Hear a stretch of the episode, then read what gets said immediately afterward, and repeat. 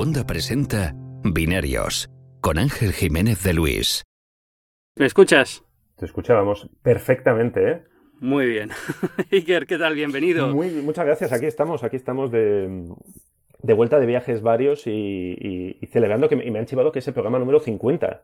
Es el programa número 50. Tío, qué lujo, qué honor. no podía tener otro invitado que no fueras tú. Qué lujo y qué honor. No solamente eso, ¿sabes? Estreno nuevo logo para el programa, es una nueva carátula. Madre mía. Y estreno eh, el nuevo sistema de grabación este que tengo, que es un poco rocambolesco, pero que se supone que voy a poder editar desde el iPad perfectamente y me ahorro los problemas que me estaba dando Ringer, que es lo que usaba antes. me, tenía que haber, me tenías que haber avisado, me ponía un outfit así para la ocasión, no sé, un, un, smoking o algo. Yo a ti siempre te imagino perfectamente vestido en tu casa, no sé. Correcto, correcto, sí, no sé cómo lo sueles hacer, pero... Sí, lo que pasa es que llevo la pajarita un poco torcida, entonces me da cosa, digo, joder, una celebración de este nivel requería... los influencers como vosotros siempre vais perfectamente vestidos para una foto de street style. Madre, madre mía, los influencers, la que tenemos liada con los influencers, ¿eh? ¿Qué ha pasado? ¿Qué ha pasado? A ver, cuéntame. ¿Qué ha pasado? No, no, no sé, yo creo que, que hay, no sé, algunos que por lo visto están descubriendo la rueda, ¿no? En plan de, ah, los, los influencers... Eh, miente, ¿no? Algunos influencers mienten, la burbuja del influencer se, se deshincha. A mí esto me recuerda que yo es una cosa, un tópico que uso mucho, la secuencia del plano este de, de Casablanca, ¿sabes? Cuando está el, policía y dice, qué vergüenza, aquí se roba, ¿no? En el, en el casino, en el bar de Rick, que están ahí haciendo sus tapicheos, que él es parte del tapicheo, es como, qué, qué, qué, sorpresa, ¿no? Aquí se roba, es como, sí, sí. Bueno, supongo que tú ya has leído, ha habido muchas noticias, ¿no? Estos días sobre influencers. Ha habido un artículo en El Economista, creo que ha salido también. Bueno, en todas partes ha salido. Sí, yo no sé cuál fue el origen, pero al final todo este tipo de cosas es simplemente la gente tenía ganas ya de entrar aquí y alguien ha puesto un artículo y todo el mundo se ha subido al carro, ¿no? Decir, uy, esto la burbuja está explotando, la burbuja de los influencers. Esto, esta semana mm, hemos recibido, supongo, igual tú también has recibido una, una nota de prensa de una agencia que a mí me ha dejado un poco picueto, que una agencia que trabaja con influencers y que rajaba de los influencers y que dejaba de, dejaba entrever, ¿no? En plan, hay mucho, hay mucho listo, tal, entonces tienes que trabajar con nosotros que nosotros tenemos a los buenos, ¿no? Porque hay mucho, hay mucha gente que se aprovecha del trabajo de los otros. Y, y otra agencia, que a mí esto también me dejó muy fascinado, que había hecho como un... No, que había creado una falsa influencer, en plan, y en dos semanas tiene 300.000 seguidores y ya le estaban convocando eh, de marcas y agencias, que es como, pues claro, pero sí, pero si es lo que vosotros habéis alimentado durante años, entonces ahora, ahora no os sorprendáis, o sea, es que es, es, es, es increíble todo esto. Es, es muy fácil. Yo, yo estuve mirando hace poco eh, y además es fácil hacerlo incluso de forma, no voy a decir legal, porque al fin y al cabo esto no hay ilegal y ilegal. comprar, comprar seguidores es, una cosa que no, está, no es ilegal. Pero, pero digamos que con las herramientas que facilitan las propias eh, Facebook, eh, Instagram, todas esas de promoción automática, que no, son tan efectivas como ir a comprarte 5.000 followers, no te van a llegar 5.000 followers así por 5 dólares, ¿no? como se venden al por mayor los rusos y tal pero, pero funcionan. Es decir, tú te promocionas, deja de ser un poco una. suena esquema piramidal, ¿no? Que te puedes poner. Tú puedes darle dinero a Facebook para que te vaya promocionando, vas subiendo followers y una vez llegas a tal, es como una inversión que has hecho y ahora eres famoso y a vivir del cuento, ¿no? a ver, como todo, o sea, aquí hay hay agencias que son muy profesionales y se lo toman muy en serio y cuidan mucho a quien consiguen de influencer y se dedican a mirar muy bien cuál es el efecto de las campañas. Imagino que hay agencias que lo que dicen es, este tío tiene 100.000 seguidores, vamos a cogerle, ¿no? Eh, sin preocuparse de qué impacto tiene real y qué impacto no tiene real. Entonces, claro, eso ha dado lugar a que haya muchísimo uh, falseo de datos. ¿no? A mí es un tema que desde hace mucho, mucho, mucho. Yo siempre cuento la misma anécdota. Yo, por, por mi vida gastronómica, aparte tecnológica, pues a veces coincides con, con, estas cosas. Y hace, hace ya muchos años, cuando la Dulceida, la diosa de las influencers, era poquito, poco conocida, pues pude en un, en un salao cenar con ella y demás. Y bueno, era una chica muy simpática. Y hacíamos coñas sobre los influencers y demás. No, no, no, tú no te imaginabas ¿no? que esta chica luego iba a llegar a ser, a ser quien era. Y la verdad es que a mí siempre me ha fascinado el, el, mundo, o sea, es decir, la, la burbuja que se ha creado eh, las riñas internas entre ellos, a mí eso me encantaría, es decir, yo me acuerdo que en aquel momento eh, bromeaba con ella, que yo no sé si, si me pilló el, sarcasmo, y yo le decía en plan, hostia, ¿te imaginas un, un gran hermano, una casa de gran hermano, pero con influencers y tal? Y decía, ah, pues mira, pues tendría juego por, porque hay, mucho, hay muchos malos rollos, ¿no? Entre ellos. Estamos hablando de hace igual 5 o 6 años, ¿eh? imagínate cómo, cómo será ahora. Entonces, el, el, sí. el tema de los influencers yo, y de los Instagramers y, de los, y demás, mira, en, en Fotolari eh, tenemos una cuenta de Instagram, no le hacemos demasiado, demasiado caso, ponemos una fotilla al día, pero es verdad que no, o sea, no hacemos lo que hay que hacer en Instagram, que es eh, dedicar una hora al día, hacer un barrido por ahí y hacer la pelota a la gente y decirle eh, great shot, great photo, no sé qué, no sé cuál, para que luego vuelvan. O sea, esto. Tag, your friends, tag your friends. Esto lo puedes hacer tú o puedes hacer un bot que lo haga automáticamente, que es lo que hace mucha gente. Entonces, haciendo lo normal, es decir, siendo un medio de comunicación modesto, pues que tiene una audiencia modesta y tal, pero que bueno, que tiene su canal de YouTube y tal, nosotros en un año y pico vamos ahora mismo por 4.500 seguidores. Con lo cual, cuando ves cuentas por ahí que en meses tienen 50, 60 mil eh, seguidores, o sea, a ver, si eres Steve McCurry, pues igual sí. Pero si eres eh, las recetas de Pepita, yo hablo también desde la parte de gastronomía, o las fotos de Manolito, yo siempre, no sé, yo tiendo a sospechar, ¿no? Tiendo en plan de, a ver, algo no me cuadra. Y la gente dice, no, pero tienes que tener, si no tienes el 10% de likes, es que has comprado, no, pero es que también puedes comprar los likes, con lo cual... sí, eso no sirve para nada. No, hay fórmulas. Claro, y es muy barato. Y es muy barato comprarlo realmente. O sea, es que por, por 10 dólares te puedes comprar no sé cuántos mil seguidores y likes y tal. O sea que, y bueno, si es tu negocio, pues te puedes, tú, ¿no? Te puede merecer la pena. Sí, no, ahora, ahora hay más control en el sentido de que ahora ya Instagram, si lo haces a través de ellos, puedes decirle, la marca puede decir, quiero ver eh, realmente el efecto que tiene esto. Bueno, puedes comprar likes todavía, pero para stories y tal, quién, cuánta gente ve el story y demás, ahí ya digamos que tienes cierto nivel de control. Pero es al fin y al cabo no deja de ser un poco... A ver, yo... Es muy difícil hablar de esto y no parecer que tienes envidia. Y vamos a ser si completamente sinceros, yo tengo mucha envidia de los influencers porque, tío, yo también quiero vivir así, ¿no? Sí. Ah, a ver, no, no, eso está claro. y, por, la, parte que me toca, sé que me consideran influencer hasta cierto nivel. Es decir, todavía ya muy metido en el mundo de la tecnología, pero tengo la suerte de que muchas veces me llevan a eventos, me invitan a sitios y demás, ¿no? Pero... Pero te, llevan, te llevan por periodista. Claro, no, bueno, bueno, sí, bueno, alguna, vez, ha sido por prescriptor o influencer, pero, pero generalmente es por periodista, sí, eh, que es diferente, evidentemente, ¿no? Pero, pero claro, es, esto hablamos de, me llevan una rueda de prensa a una cosa de trabajo, no me llevan cinco días a pasear por, por Roma para, para promocionar una marca de lo que es de gafas, ¿no? Pero cosas así, eh, que, pero, pero que me da rabia, decir, oye, yo también quiero vivir esa vida, ¿no? O sea, es difícil no analizarlo y no tener un poquito de envidia y, tienes que ser consciente de eso. Oye, ¿cuánto de esto es que te parece absurdo y cuánto de esto es que te parece absurdo, pero no te importaría también ser parte, ¿no? O sea, es un poco el, juego ahí.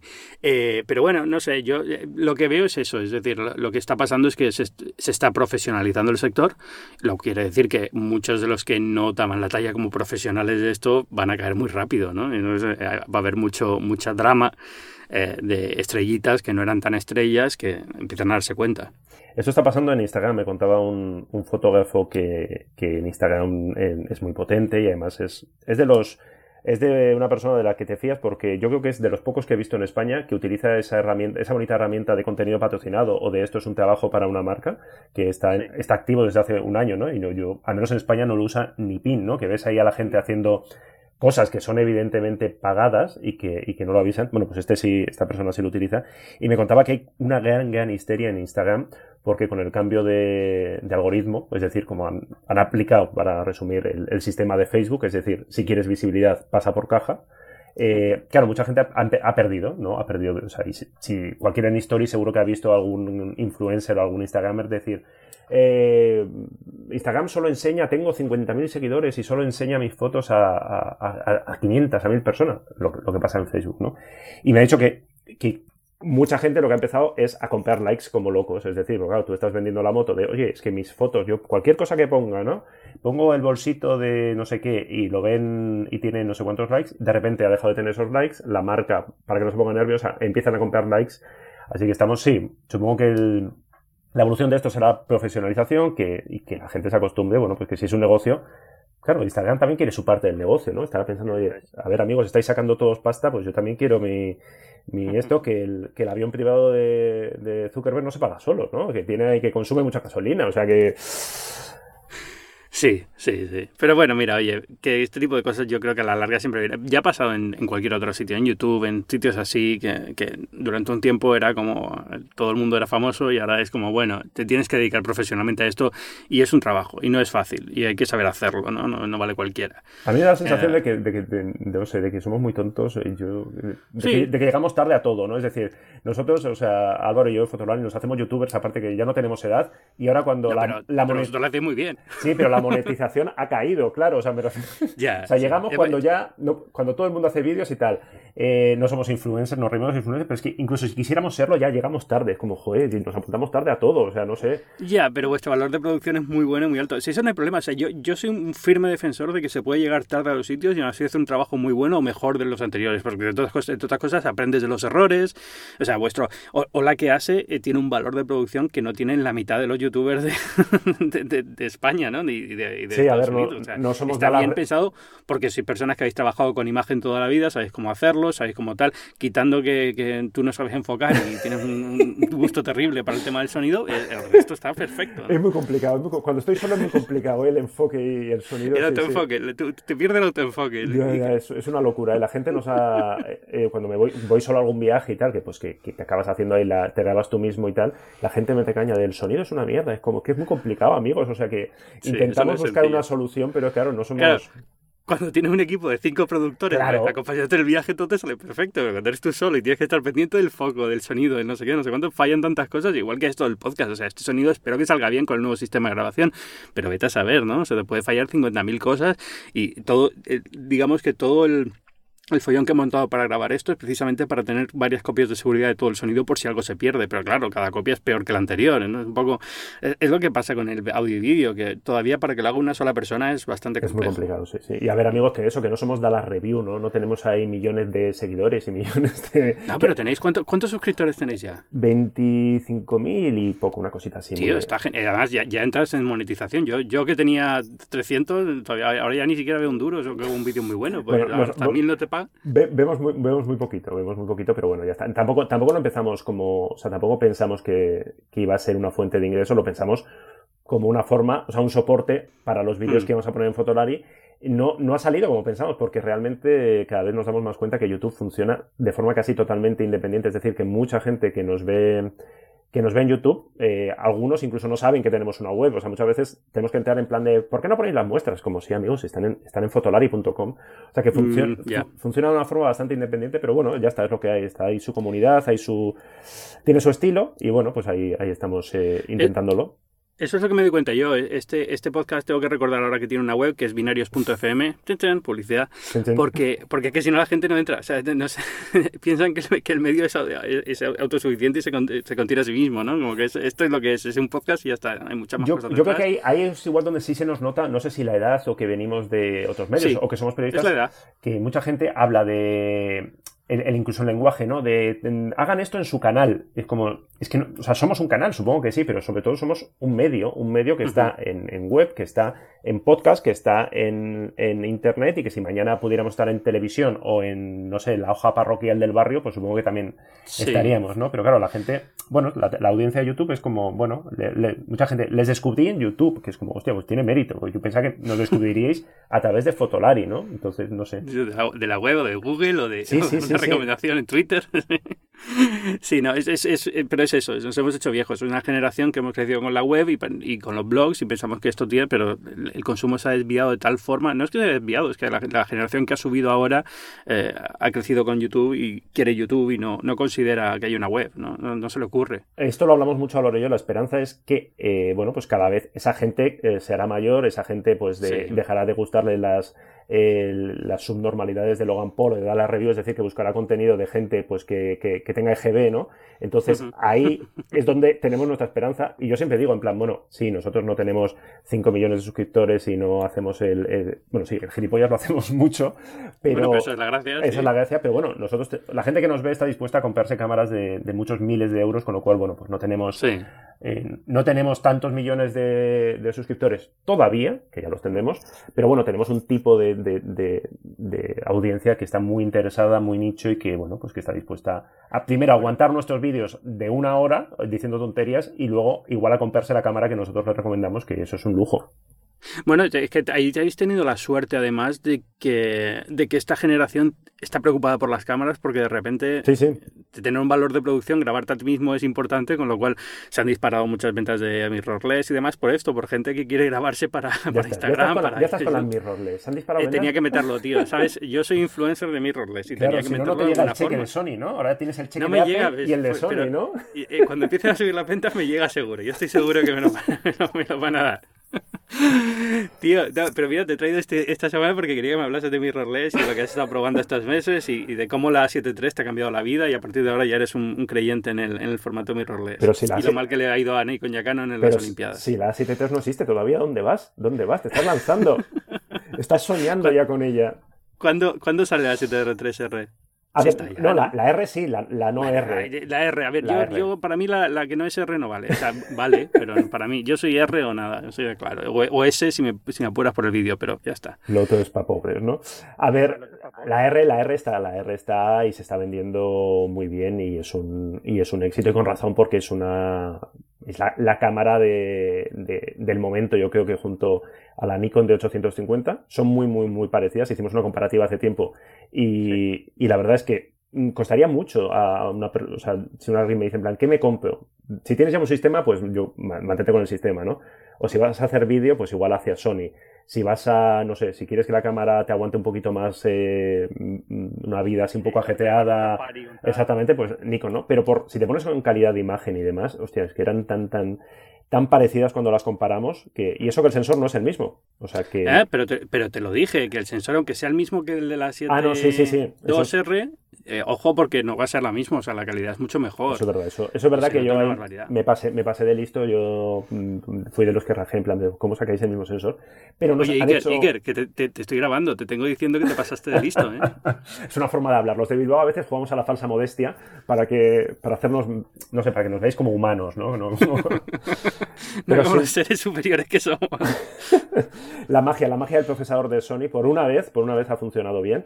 o sea que ahora ya sí consiguen trasladar esa magia de procesador a, sus móviles, a los Xperia, ya será la bomba.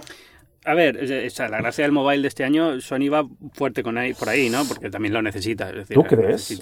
yo, llevo tantos años esperando que esperando algo.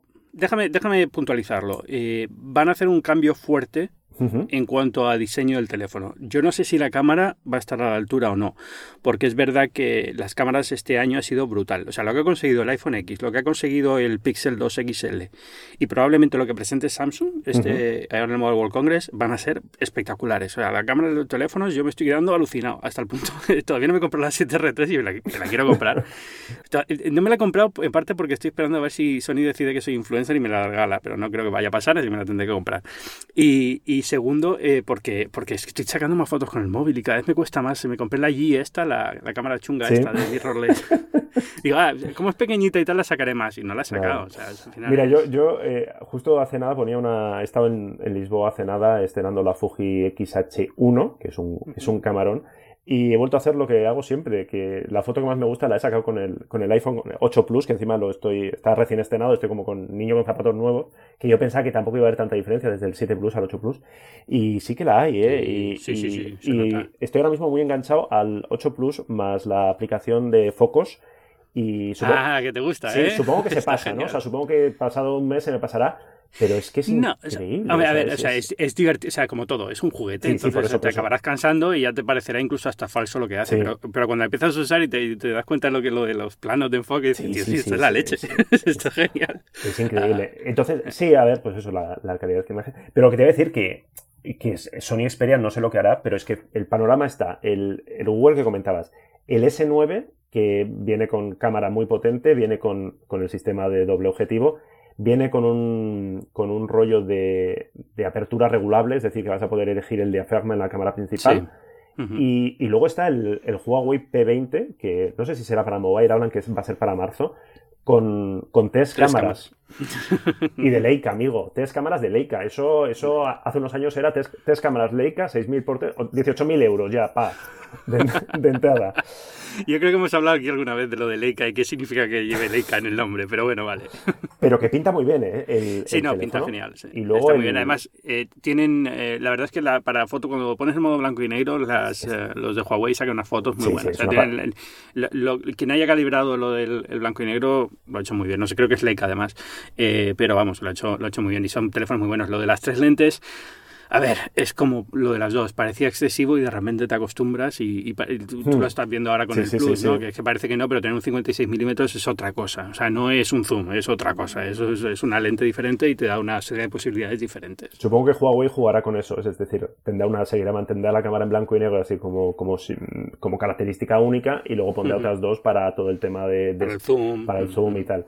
Entonces pinta muy bien, por eso que, que o, Sony se pone mucho, Sony Mobile se pone mucho, mucho las pilas, o no, no, se me ocurre, es que no se me ocurre que, que puede aportar a estas alturas que, no, que sea, o sea, que justifique que alguien que pues está ya con, con, estos teléfonos. Mira, tenemos ahora pendiente de probar, que le tenía yo muchas ganas y ahora que aprovechando que Xiaomi ha llegado a España y que es más fácil acceder a, a, material, aparte de la cámara, el, el, A1, si no me equivoco, un móvil que, que, baratillo.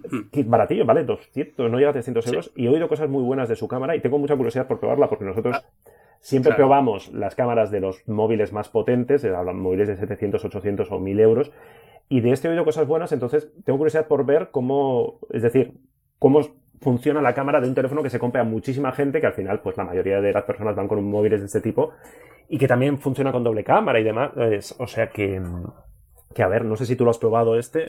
Sí, eh, a ver, está muy bien. O sea, eh, es lo que tú dices. Al final estás hablando de un móvil que cuesta 300 euros. La cámara no va a ser la del Pixel XL, ni la del iPhone, ni la del Samsung S8 o S9 que venga ahora. Pero es, eh, es una cámara más que decente y sacan muy buenas fotos para el precio que tiene el teléfono. O sea, al final es, es el teléfono, digamos, que he ido recomendando los últimos meses a quien me decía yo, no quiero gastarme mucho en un teléfono. Pues Xiaomi está bien. O sea, ahora que está en España tiene servicio técnico y claro, sí, sí, sí, que al final que hasta ahora Xiaomi era un poco una lotería. Si te sale, si te sale bien, pues eh, has triunfado porque te has gastado muy poquito. Si tienes un problema, mm, suerte, amigo. Sí.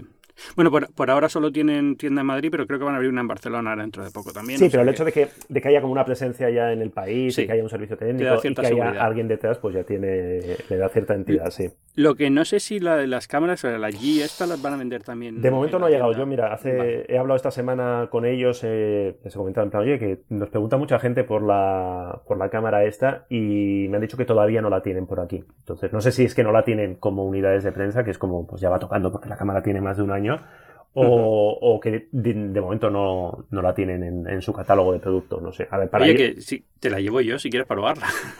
También, pero bueno, si nos la dejan ellos mejor, pero sí, sí, mira, si no, tráetela para, para el Mobile World Congress. la llevo a Barcelona y, la pruebas. A ver, tengo pendiente, me, dijiste que si te, escribía algo sobre ella, yo te la escribo, lo que pasa es que no la he usado suficiente. Si es que al final, mira, me la compré porque costaba 300 euros. en plan, compra impulsiva tonta de estas de fotografía porque venía con dos lentes micro 4 tercios y digo, mira, a malas tiene dos lentes, ¿no? Algo creativo puedes hacer con esto. Y, que lleva un, fijo, ¿no? Un 1.8. sí, el, el, fijo es un 1.8 eh, y, el, y tiene luego una zoom que es eh, plasticosa, pero bueno. Sí, sí. o sea, vamos a ver, yo he sacado algunas fotos con ella, ¿vale? No, no, he vuelto loco con la cámara, pero he sacado alguna fotillo. Y, y, aguanta muy bien, o sea, no es cómoda, los menús son un poco incómodos, la pantalla táctil no tiene tantos controles físicos, digamos. Eh, no es una cámara que a un fotógrafo le vaya a parecer especialmente buena. Yo me la he comprado por el vídeo, fundamentalmente. Yo quería una cámara porque, como voy a hacerme estrella de YouTube, quiero una cámara que me grabe con lente micro 4 tercios y cualquiera de Panasonic, que son muy buenas, pero te cuestan ya tres veces más, pues entonces digo, bueno, pues esta. Y, a ver, si cualquier cosa te cuesta tres veces más que, que una claro. O sea, una pizza un poco tal ya te cuesta más que la cámara esta. Por, eso, cuando pongas cuatro ingredientes ya se te queda por ahí, por ahí. Eh, pero está, está bien, y disparan RAW y luego puedes retocar. No es la leche de calidad, pero, tío, o sea, son 300 euros para una cámara micro 4 tercios que le puedes cambiar lentes, le puedes poner lentes muy buenas también. Claro, sí, son malillas, pero le puedes poner una lente buena de Panasonic. Lo que le noto es que el cuerpo es un poco incómodo de manejar por la falta de botón, por la falta de control físico. Bueno, es un cuerpo hecho por alguien que nos ha molestado mucho en preguntar a sentarse con unos fotógrafos y decirle, oye, ¿cómo, cómo hacemos los menús? ¿Cómo hacemos la ergonomía? ¿Cómo hacemos tal? Es decir, no es, es más un trasto tecnológico que un trasto fotográfico. Pero lo que te iba a decir, ya va 4K. O la, Canon, o sea, cuesta 300 euros y graba 4K, o sea. Eso es. O sea, yo me la compré por eso, porque grababa 4K y podías cambiarle las lentes por una buena o mala, lo que quieras. O sea, eso fue mi, mi razonamiento cuando la vi en. Esto fue en el Black Friday, ¿no? sí, sí, que estaba ahí de oferta. Esta de oferta, tío, venga, de cabeza. O sea, es el capricho de este año. Y, y en ese sentido, como todavía no he grabado vídeos, pues no le he sacado el partido que quiero sacarle. Pero se supone que me pondré a grabar vídeos en algún momento, cuando me ponga guapo, estoy yendo al gimnasio, y, y ya me pondré serio con esto y intentaré sacarle partido que el partido que le vi, digamos, en su momento. Tienes que cortarte el pelo lo primero para hacer vídeos. Es importante. No, esa melena, hay que raparse esa melena. En vez de hacerme anuncios de Pantene PV, ¿no? yo, si pudiera dejarme crecer barba como vosotros, yo me he cortado la melena, pero es que no puedo, tío. Entonces, lo único que tengo es pelo encima de la cabeza. Por debajo no puedo tenerlo. Entonces ya está. Pues así, nunca podrás estar en Fotolari, ¿eh? Ya, ya, ya, me habéis dicho que si, si, no, si no me rapo no, no entro en. Somos, eh, con esto somos, vamos, eh, característica obligatoria. bueno, oye, ¿qué otra, ¿qué otra, cámara está probando? Estuviste en lo de Panasonic, ¿no? Estuve en Panasonic, sí, que ha cumplido 100 añitos Panasonic, nada menos, y ha presentado la GX9, que para mm, quien no se sepa el catálogo de memoria de las marcas, es decir, una persona normal y corriente, es eh, una cámara compacta, de, o sea, es un único 4 tercios de, ópticas intercambiables, pero compacta me refiero que es bastante pequeñita. Ellos acaban de sacar la G9, la GH5S, y esta sería como, no la pequeña de la familia, pero bueno, una renovación un poco a la baja de la GX8. Ha habido cierta polémica porque esto es lo de siempre, ¿no? ¿no? No puedes contentar a todo el mundo. La GX8, que era la anterior, a mucha gente le parecía demasiado grande, era un cuerpo sellado. Ahora han sacado la GX9, que es más pequeña, que el cuerpo no es sellado, y les están cayendo palos por eso. Entonces, bueno, pero es una cámara, bueno, que para hacer fotografía de calle, tiene visor integrado, tiene, tiene el último sensor, el sensor más potente que usan las micro 4 tercios, tiene estabilizador de 5 ejes en el cuerpo, y cuesta, si no me equivoco, son mil, mil euros con un 1260. No es lo más barato del mundo, porque le han puesto un, un zoom de, de, serie bastante, bastante bueno, que es un 24-120, que da una calidad bastante decente, entonces ya con eso pues superas a los 1855 o a, o a los zooms así un poquito más patateros, pero a cambio, eh, claro, en precio no eres eh, especialmente competitivo, entonces veremos a ver cómo, cómo, esto, pero bueno, Panasonic está, está ahí en un momento yo creo que, potente, a ver, sigue siendo una marca que no está en, en el top de, de, ventas, de atención y demás, pero que ahora mismo, por ejemplo, para la gente que hace vídeo, modelos como la GH5 a mí me parece de lo más interesante, es la que nosotros utilizamos para, para YouTube, eh, la G80, que es como la, hermana pequeña de la GH5, que es la que utilizo yo cuando voy solo a grabarme vídeos y me grabo a mí mismo, me parece que es una cámara pequeñita con un precio muy competitivo. Y bueno, sí, veremos a ver qué pasa con, esta GX9. Panasonic, o sea, ahora mismo su modelo estrella, saben de sobra que es la, la GH5 y hace poco, hace poco, hace relativamente poco, presentaron la, la G9, que a mí me gusta mucho. De hecho, he estado, he estado hace nada en, Madagascar visitando a, Álvaro, que Álvaro está por allí unos meses por, temas personales y demás. Y estuve yo una semana por allí en Madagascar y estuvimos haciendo un poquito de, foto de naturaleza con, con lemures y nos llevamos la, la G9 con el 202.8 de Leica. 202.8, micro 4 tercios, es un 402.8 que, pues claro, puedes disparar a pulso. es decir, esto sí que es una ventaja. Es decir, aquí sí que es donde el sin espejismo micro 4 tercios puede decir, en plan, esto no lo puedes hacer con, una, con un formato completo o con, con una red. Más tiene que ver con el tamaño del sensor que con que, con que tenga o no tenga espejo. Pero claro, tú mm. hacer foto de naturaleza con un 402.8 equivalente a mano, a pulso, el objetivo de una calidad del copón, es un objetivo caro, es un objetivo de 3.000 euros, pero los resultados son, son espectaculares. Pues es un objetivo caro porque 400 milímetros son todos caros. Claro, un, un 402.8 de formato completo te costaría 8.000, 9.000 euros. 8.000, 9.000, por eso, que tampoco está tan caro, está bastante bien, diría. no lo puedes sujetar con la mano, a no ser que seas muy, muy del centro de Bilbao, que en ese caso igual podías, pero el resto de personas no, no podían hacerlo. Entonces, es, un, es un cuerpo sellado, es un cuerpo que puedo certificar que aguanta las tormentas que caen en Madagascar cuando estás ahí de repente en 10 minutos se cubre el cielo, te cae ahí la, del pulpo y estás ahí tú grabando y, bueno, la cámara acabó calada y acabó funcionando perfectamente. Es decir, es, un, es una cámara muy, muy pensada para la gente que hace naturaleza, que hace pajaritos, que hace, que hace este tipo de cosas. Y bueno, ahí Panasonic tiene su, tiene su, su nicho, yo creo que puede ser interesante. Por cierto, Madagascar, que hemos estado. Eh, tenemos un vídeo pendiente. Hemos sacado ya uno que ha grabado allí en, en Madagascar, en, en, una guardería que, que, está montada por una ONG que se llama Yamuna. Que la web es Yamuna. No sé si es Yamuna.ong o Yamuna ONG Luego te, doy por si quieres poner el enlace. Sí, lo, pondré en, las notas del, podcast. Y que hacen una, labor estupenda en, Madagascar y en India. Y que al final, bueno, pues es un poco lo que, lo que pasa cuando viajas a estos países, que es, un, que es lo que nosotros comentábamos en, el Hola que hace que muchas veces vamos a países que tienen una, naturaleza espectacular y que, y que te olvidas, ¿no? Pues tú estás en Madagascar, claro, vas a las zonas de donde están eh, los, eh, no me sale la palabra, el árbol típico africano, los... Eh, Exactamente, la avenida de los baobabs, ves las playas espectaculares y dices, joder, estoy en el paraíso, pero se te olvida, y no se debe, no se debería olvidar, que es uno de los países más pobres del mundo, ¿no? Entonces, y que hay ahí, pues es ONGs que están, mira, ahora, ahora que desgraciadamente se está hablando mucho de ONGs un poco chungas, no un poco chungas, ¿no? Que tienen miembros un poco, que hacen cosas que no deberían, pues hay ONGs pequeñitas que no tienen, no tienen grandes presupuestos y que trabajan con comunidades locales, es decir, que no llegan ahí con sus todoterrenos de blanquitos, de expatriados, sino que, oye, ¿Qué podemos hacer aquí? Pues montamos una escuela, hablamos con asociaciones locales, montamos una, una, cooperativa con mujeres artesanas y esos productos luego los intentamos traer a España para venderlos en una tienda y generar así pues un, cierto flujo económico y demás. Entonces, bueno, pues nosotros dentro de lo poquito, poquito, poquito que podemos hacer, ya que estábamos allí, ya que Álvaro está, está allí eh, unos meses con, con, esta ONG y demás, pues hemos intentado explicar un poco qué es, cuál es el trabajo que hacen y, hablar de, lo que ellos proponen son lo que llaman vacaciones solidarias. Que el mensaje es muy hmm. sencillo. Si te vas a ir a Madagascar o a cualquier otro sitio de tour fotográfico, vas a pagar un pastizal, porque estos tours cuestan un pastizal. Intenta en tu agenda buscarte pues 3-4 días y salirte un poco del tour más, eh, más turístico, más aventurero y conocer la realidad local y encima de hacer que tu dinero pues se quede en, en la gente que... En la zona y no con la agencia de no sé dónde que al final acaba subcontratando los servicios a las personas de allí, pagándoles una miseria. Y bueno, pues acaba siendo parte de ese mecanismo que yo creo que a ninguno nos gusta.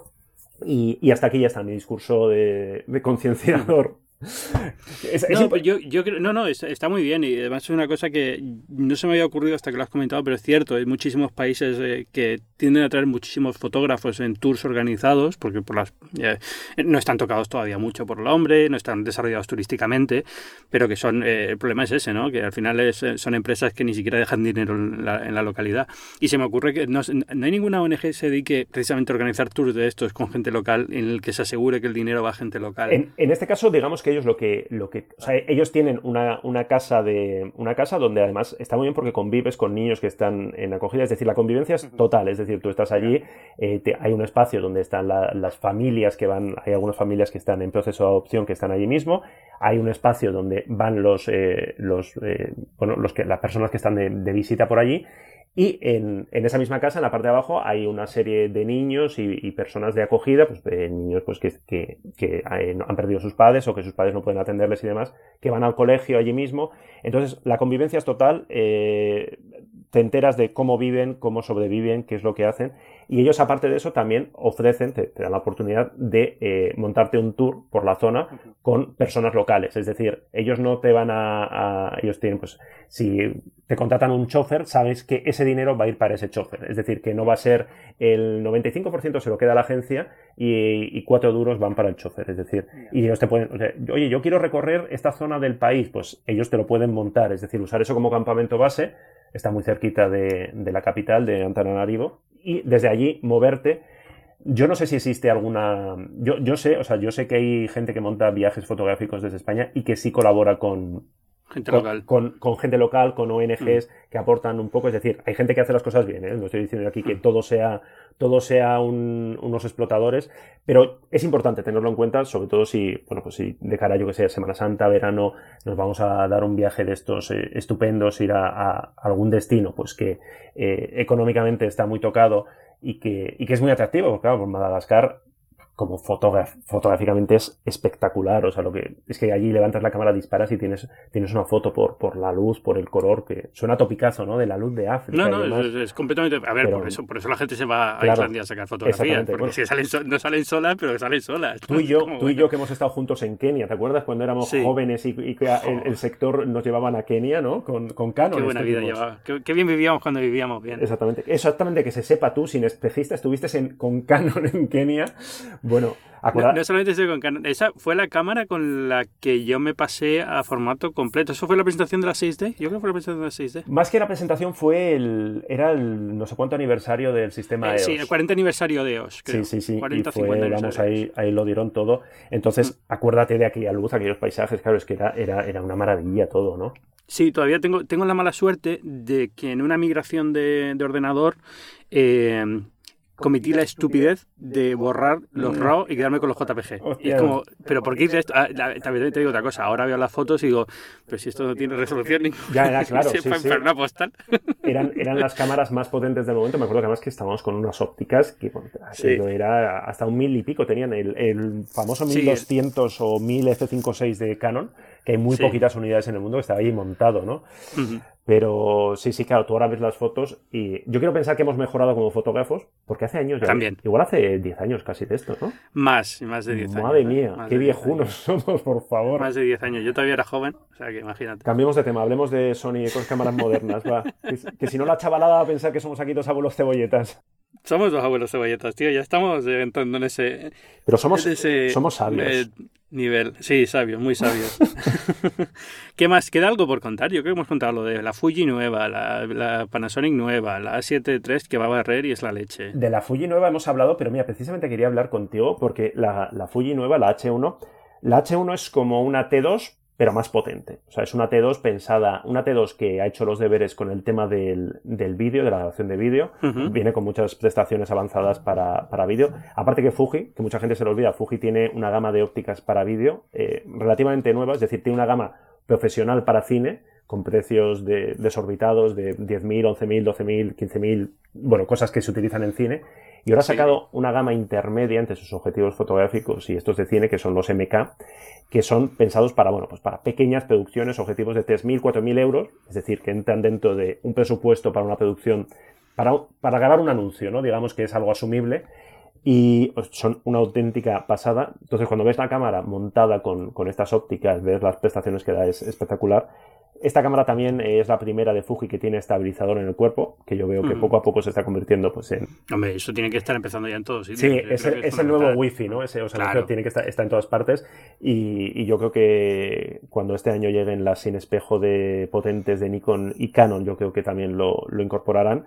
Y es una cámara que curiosamente mejora la ergonomía respecto a lo que teníamos y para mejorar la ergonomía, ¿qué es lo que ha hecho? Pues ser un poquito más grande y un poquito más pesada. Entonces ahí es cuando me he acordado de todos mis amigos sin espejistas, que no, la cámara tú la ves con la empuñadura vertical y con el 1655-28, que es un zoom bastante grandote.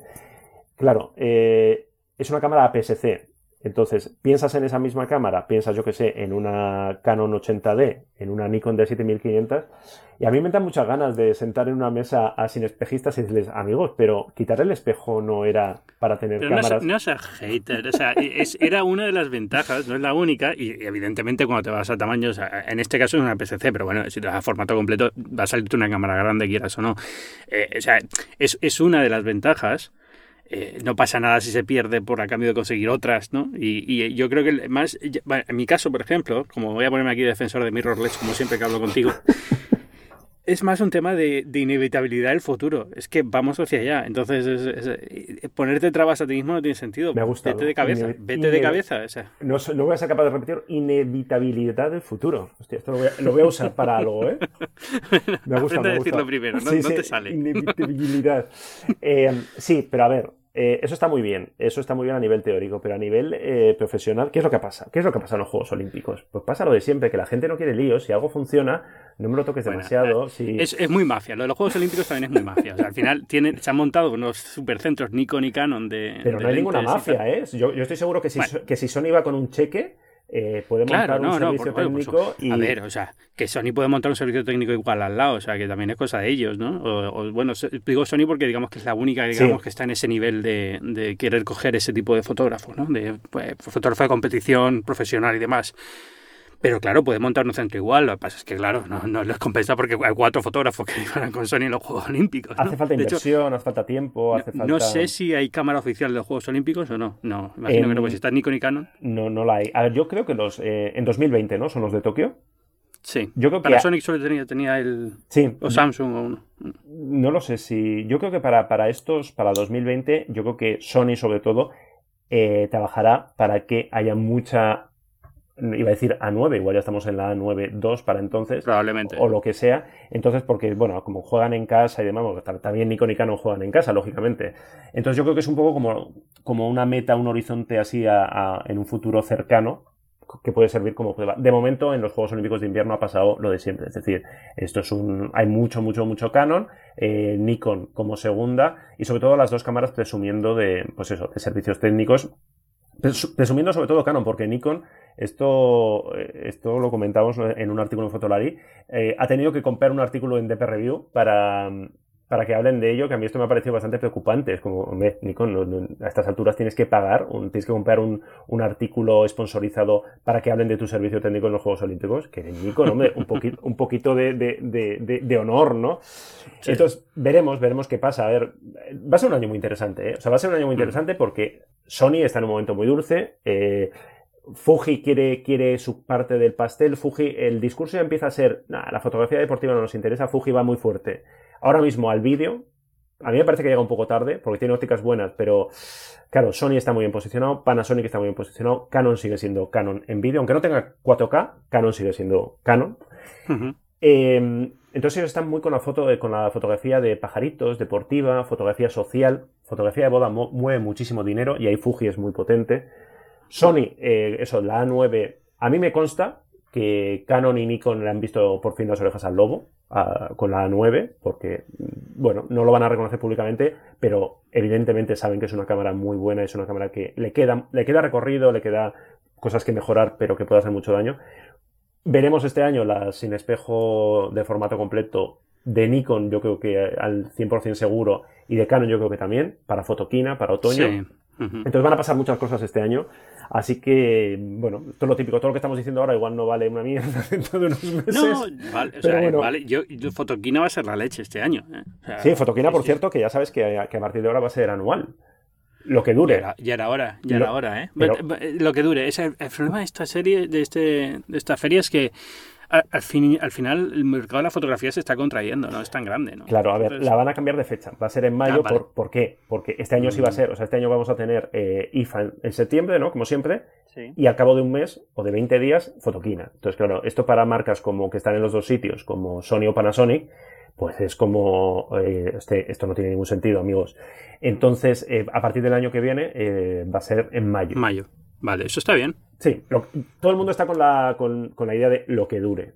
O sea, todo el mundo piensa que acabarán integrándose dentro de, IFA de alguna manera, o que o cambia mucho el formato y se reduce y hace una cosita más pequeña, pero como feria independiente con el volumen que tenía, con los precios que por lo visto tiene para expositores, yo no sé hasta qué punto aguantará que cambien los precios de expositores. Hay ferias de mercados más pequeños de la fotografía que se celebran anualmente y funcionan, ¿no? O sea, que al final es todo cuestión de, ajustar expectativas y cuánta gente te va a ir a ver y este tipo de cosas. Pero, sí, lo que pasa es que como el mercado se ha reducido, al final el número, la inversión en una feria es mucha, los fabricantes, bueno, las fechas de presentación ya no las marcan las ferias, entonces muchas veces mm. les da pereza, ¿no? Les da pereza porque es mucho dinero y piensan más. Y con este dinero... ¿No, coincide con la, con la de Las Vegas de producto profesional, más o menos, esa fecha? No, no, no, la de Las Vegas. ¿Cuál es la de Las de producto profesional. La IAB o la. Hostia, no, no, lo sé, esta no la tengo localizada yo.